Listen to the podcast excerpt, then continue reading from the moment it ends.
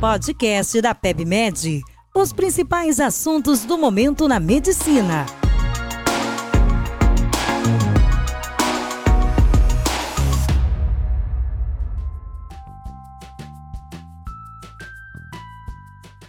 Olá a todos, meu nome é Ronaldo Gismondi, eu sou editor-chefe médico do portal PebMed.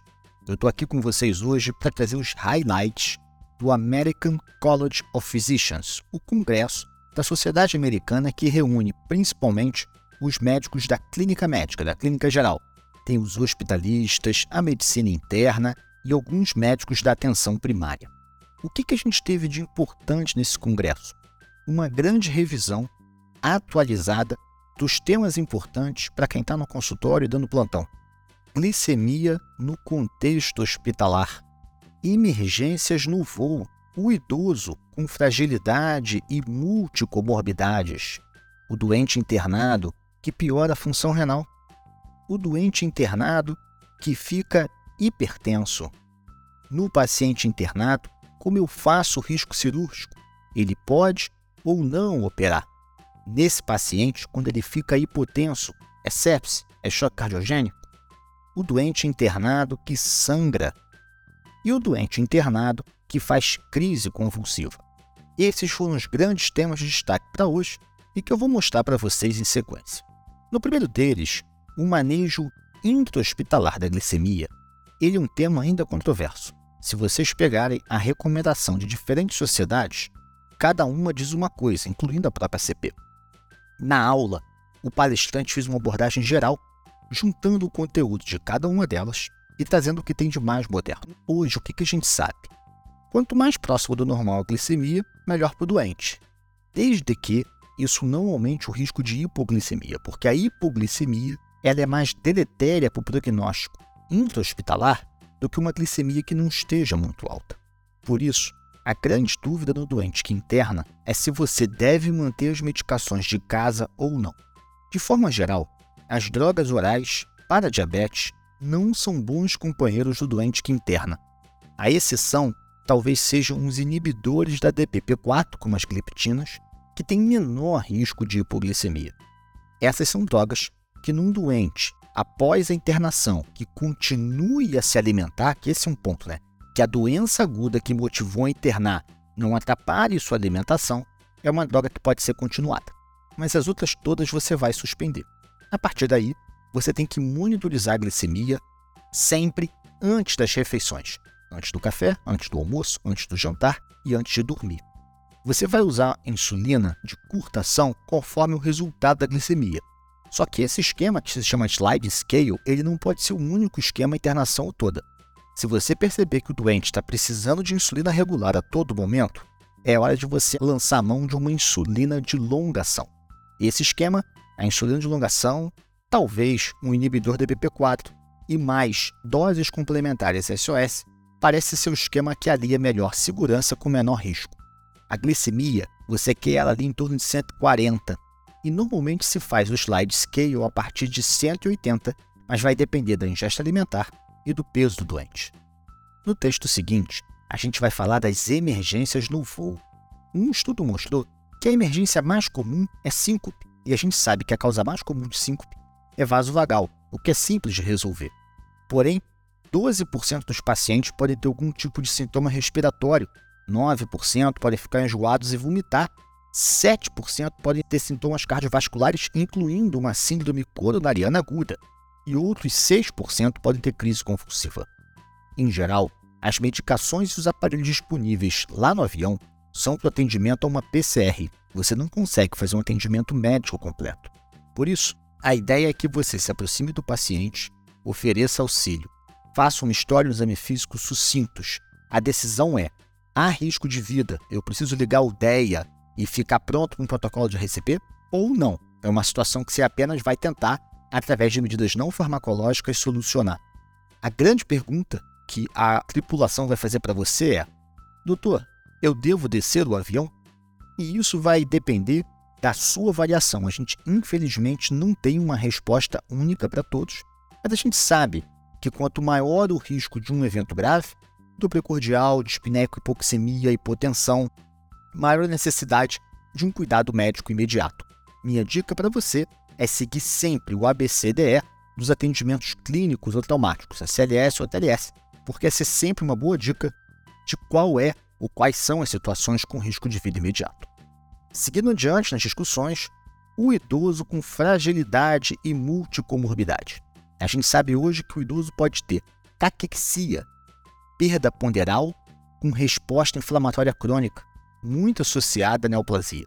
Ele pode ter sarcopenia, uma perda de massa muscular, queda da funcionalidade e risco de quedas com mortalidade.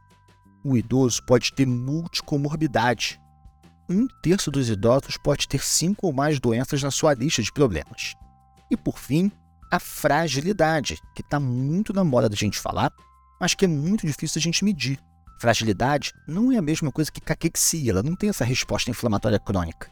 E ela é diferente da sarcopenia, porque além da questão física, a fragilidade também envolve uma redução cognitiva. Há diversas escalas para avaliar a fragilidade. Frail, SOF, Clinical Frail Scale. Mas a grande questão que a gente deve avaliar é como o idoso está em relação às suas atividades diárias. Perda de peso, fadiga, o quanto que ele faz no dia a dia, como está sua marcha, capacidade de sair da cama, são as respostas que você precisa. Quanto mais fragilidade o doente tiver, menor sua expectativa de vida e, portanto, menos agressivo nas intervenções a gente deve ser. No tema insuficiência renal aguda, o que precisamos saber do dia a dia, a gente começou conversando sobre a dificuldade que é para medir a filtração glomerular. Quanto mais aguda a queda na filtração glomerular, mais difícil para a gente estimá-la. As equações MDRD, CKDEPI nas suas várias versões, elas são muito melhores para o doente crônico do que para o doente agudo. E a gente às vezes se apoia na creatinina sérica, que nem sempre é o melhor método. Uma vez que você confirme que há perda da função renal, você tem que identificar se o mecanismo é pós-renal, que é o doente obstrutivo, vai fazer anúria, vai ter dor, se é pré-renal, que é o mais comum, é a má perfusão, pode ser falta de força no coração, pode ser falta de volume, pode ser por uma hemorragia ou por uma vasodilatação. E nós temos o componente renal intrínseco, esse também com diversos mecanismos. Pode ser uma isquemia prolongada que faz necrose tubular aguda, pode ser uma doença glomerular que vai alterar o seu EAS, pode ser uma lesão intersticial que em geral faz insuficiência renal com poliúria e distúrbio eletrolítico precoce, pode ser um distúrbio vascular onde tem muita hipertensão. Em geral, EAS, ureia e creatinina sérica, fração de excreção de sódio de ureia e um IAS para você ver hematúria proteinúria associado a um ultrassom são os métodos que a gente dispõe para o diagnóstico diferenciado. Também no congresso foi conversado muito sobre as variações hemodinâmicas. Primeiro, a hipertensão. A hipertensão do doente internado ela não deve ser tratada de imediata com antipertensivos. Você primeiro tem que ver se não há um fator transitório para o momento da PA. Erros na medida, paciente com dor, ansiedade, a falta de reconciliação de medicações ambulatoriais, abstinência de álcool ou benzodiazepínico, medicações como anti-inflamatório e alguns quimioterápicos e até um excesso de soro fisiológico podem fazer com que a hipertensão seja transitória. E você tem, na verdade, é que tirar esse fator antes de prescrever mais antipertensivo o excesso de antipertensivo pode causar hipotensão e piora do prognóstico. Por outro lado, a hipotensão ela também é uma preocupação para o clínico. Quando você está com um doente hipotenso, você tem que avaliar se ele está num contexto de má perfusão. Lembrem, existe má perfusão com pressão normal. Aqui, a gente está falando do doente hipotenso. A presença de redução do tempo de enchimento capilar, letargia, taquicardia com taquipneia e oligúria são critérios que falam, olha, existe má perfusão. E a partir daí, você tem que ver qual é o padrão.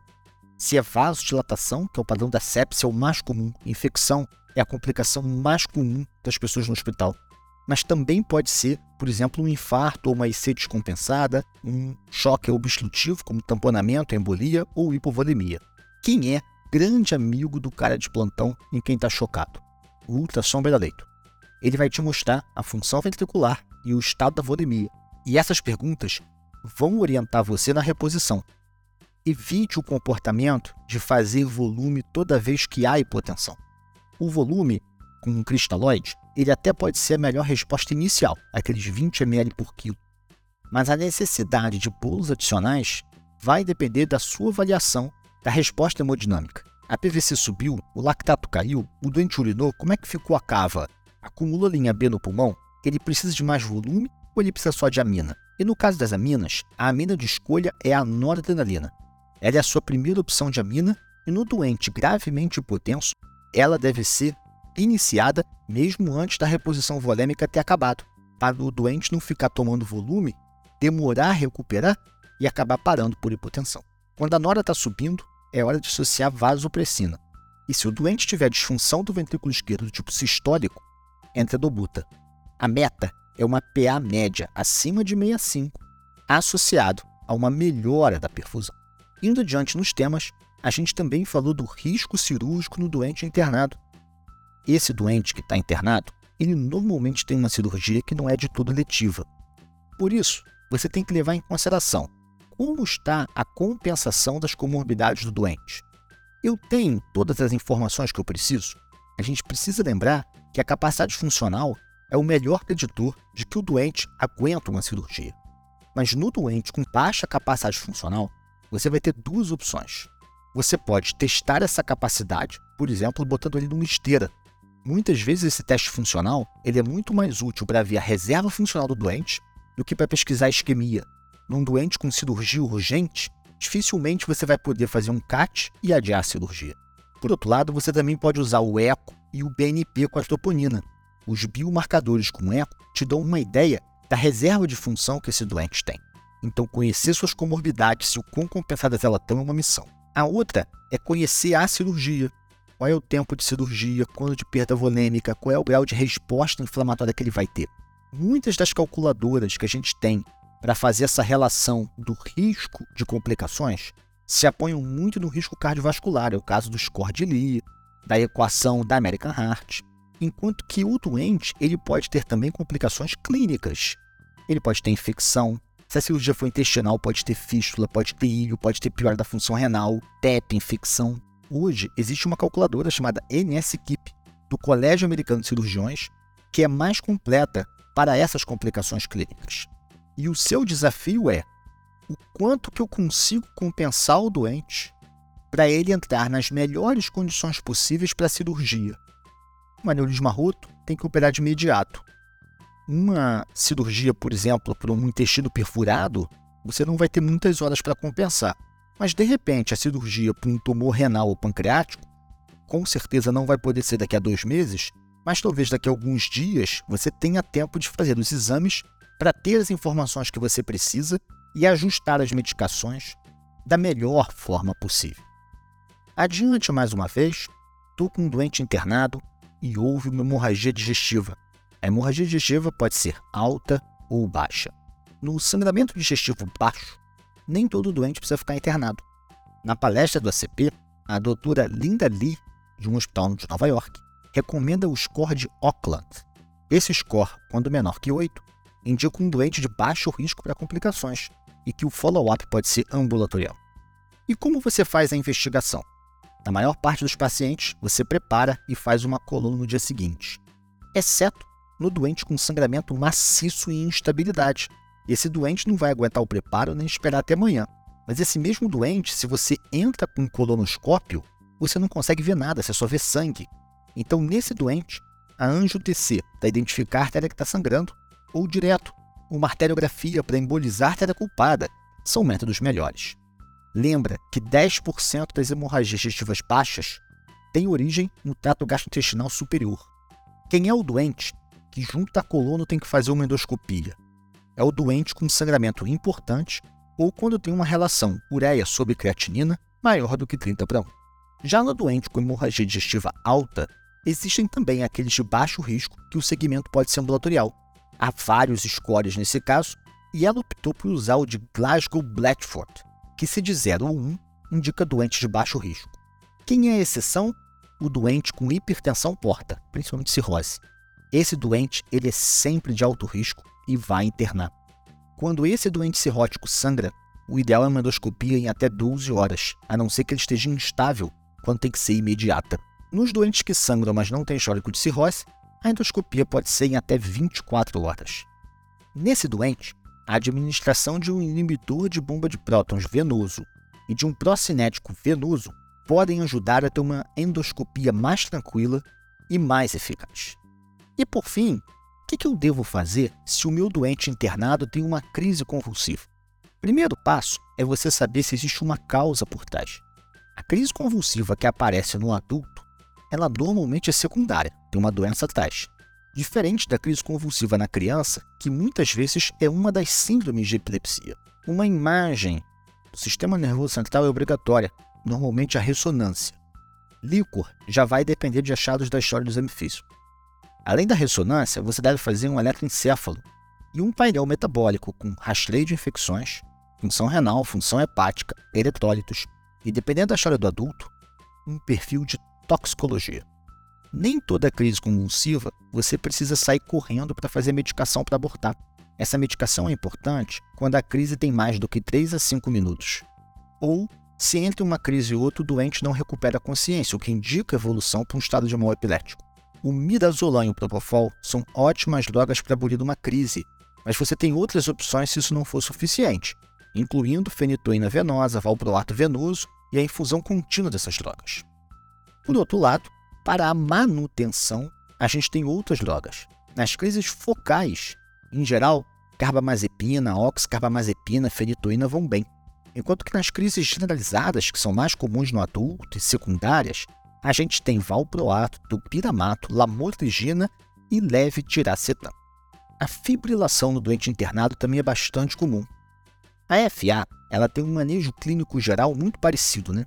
Quando a FA tem menos que 48 horas, eu posso cardiovertê-la, química ou eletricamente.